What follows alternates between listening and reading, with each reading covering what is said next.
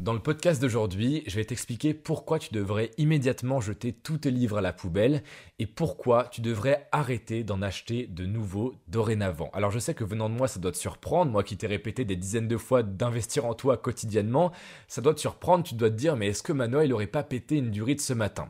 Eh bien rassure-toi, non, tout va bien. Et je vais t'expliquer pourquoi dans ce podcast dans lequel je vais te parler de liberté, de minimalisme, d'investissement en toi, de style de vie, d'objectif de vie, bref ça va être très complet. Mais aujourd'hui, j'ai pas envie que tu prennes de notes, j'ai pas envie que ce soit un style un peu académique. J'ai plus envie que tu imagines que je suis en face de toi dans un café, même si t'as jamais vu mon visage, mais bon voilà, tu imagines euh, qu'on soit un café et que je te parle, tout simplement. Aujourd'hui, je veux juste te transmettre une idée qui, moi, va vraiment en raccord avec mes valeurs. Moi, la valeur que je prône le plus, je pense que tu l'as compris, c'est la liberté. Et je pense que toi aussi, si t'es là, t'es un accro à la réussite, à la liberté, etc. Et donc, t'as les mêmes valeurs que moi. On est un peu du même sang. On a tous les deux la fibre entrepreneuriale.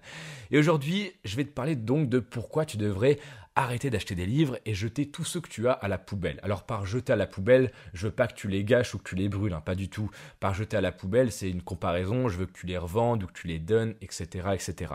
Mais je veux surtout en fait que tu jettes tous tes livres physiques à la poubelle et que tu arrêtes d'acheter des livres physiques. C'est pour ça que ce titre de podcast, il est un petit peu trompeur, c'était pour t'attirer, c'était un titre un peu aguicheur, mais en fait, hier dans l'après-midi, je voulais acheter un livre je suis allé sur Amazon comme d'habitude.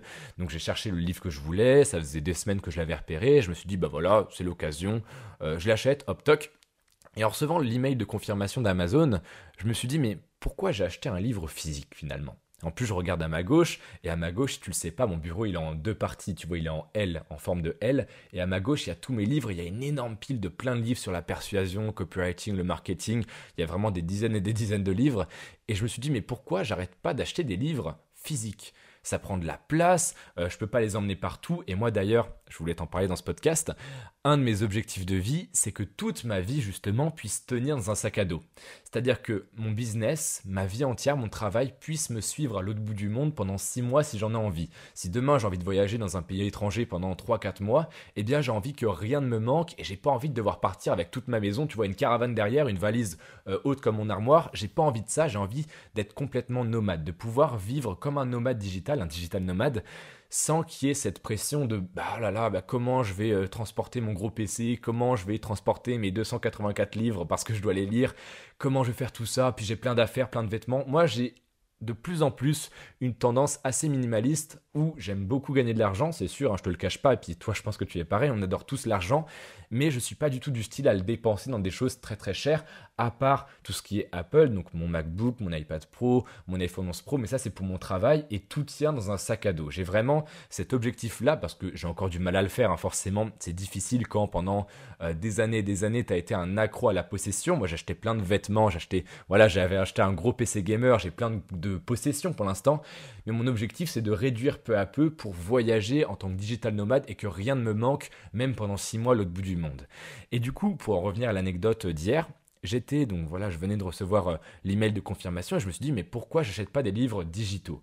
Et je me suis rendu compte en me posant une série de questions que c'était aussi parce que j'avais cette tendance encore matérialiste où on préfère tous, et je pense que toi t'es pareil, avoir le livre entre nos mains, euh, pouvoir sentir le livre, tu vois, avoir la belle couverture, c'est un truc qui est pas vraiment explicable, mais tous ceux qui ont déjà lu un livre avec passion comprennent cet attachement qu'on a au format papier du livre. On aime, on aime bien l'avoir entre les mains, tu vois.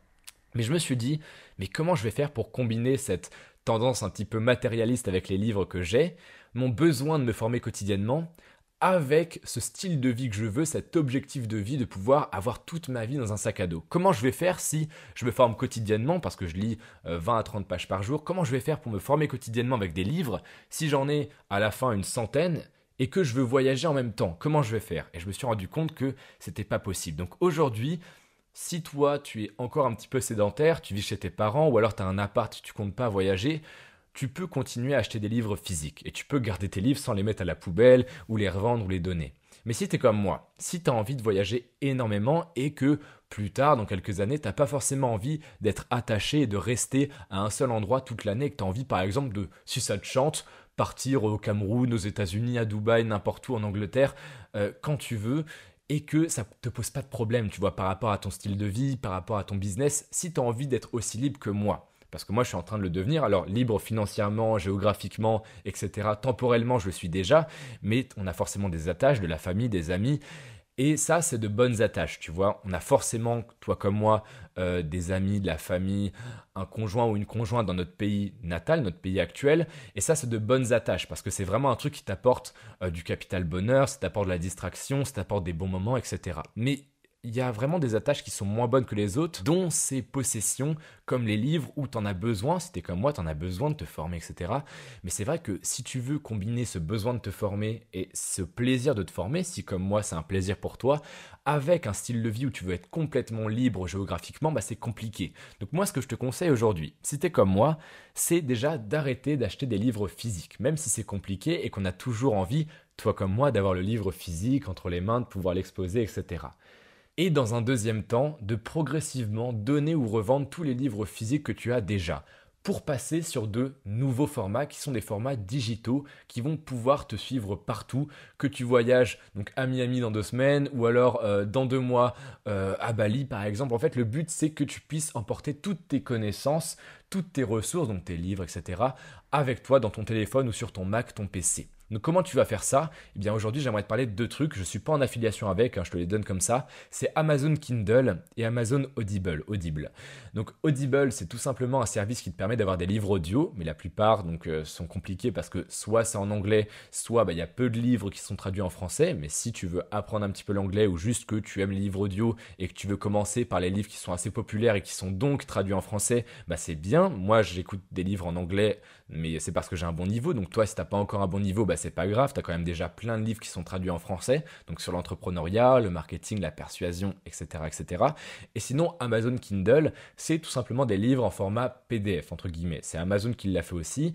Et en fait, bah déjà, quand tu achètes un livre, c'est moins cher, c'est un truc qui entre dans l'équation, et tu peux le transporter partout, tu peux lire sur iPad, euh, sur euh, tablette, sur PC, sur Mac, sur ton téléphone, c'est vraiment extrêmement pratique. Donc voilà, si toi tu es plutôt sédentaire, que tu vas rester à peu près tout le temps dans le même pays, dans ton pays actuel, tu peux garder tes livres physiques et ne pas les jeter à la poubelle, d'accord? Mais si tu es comme moi, je t'invite vraiment à passer sur ces deux services qui sont d'ailleurs un petit peu moins chers, donc ça c'est cool, qui sont Kindle et Audible, et je peux te garantir que question liberté, bah c'est génial, parce que tu combines ton besoin de te former, et le plaisir que c'est au passage, avec ton besoin ou ton désir de liberté. Et ça, c'est absolument génial pour toi et moi qui sommes des accros à la liberté. Voilà, c'est de ça dont je voulais te parler aujourd'hui. J'espère que ce format t'a un petit peu plus plu que d'habitude. J'espère que ça change, que tu aimes bien ça. Euh, si jamais tu es sur Apple Podcast, n'hésite pas à me laisser un avis. Et que tu sois sur Apple Podcast, Spotify ou Google Podcast, tu peux envoyer cet épisode de podcast à un de tes proches, à un ami entrepreneur, etc., que ça pourrait intéresser et à qui ça pourrait apporter de la valeur. Voilà, moi je te dis à demain pour un prochain podcast. C'était Manoa. À demain.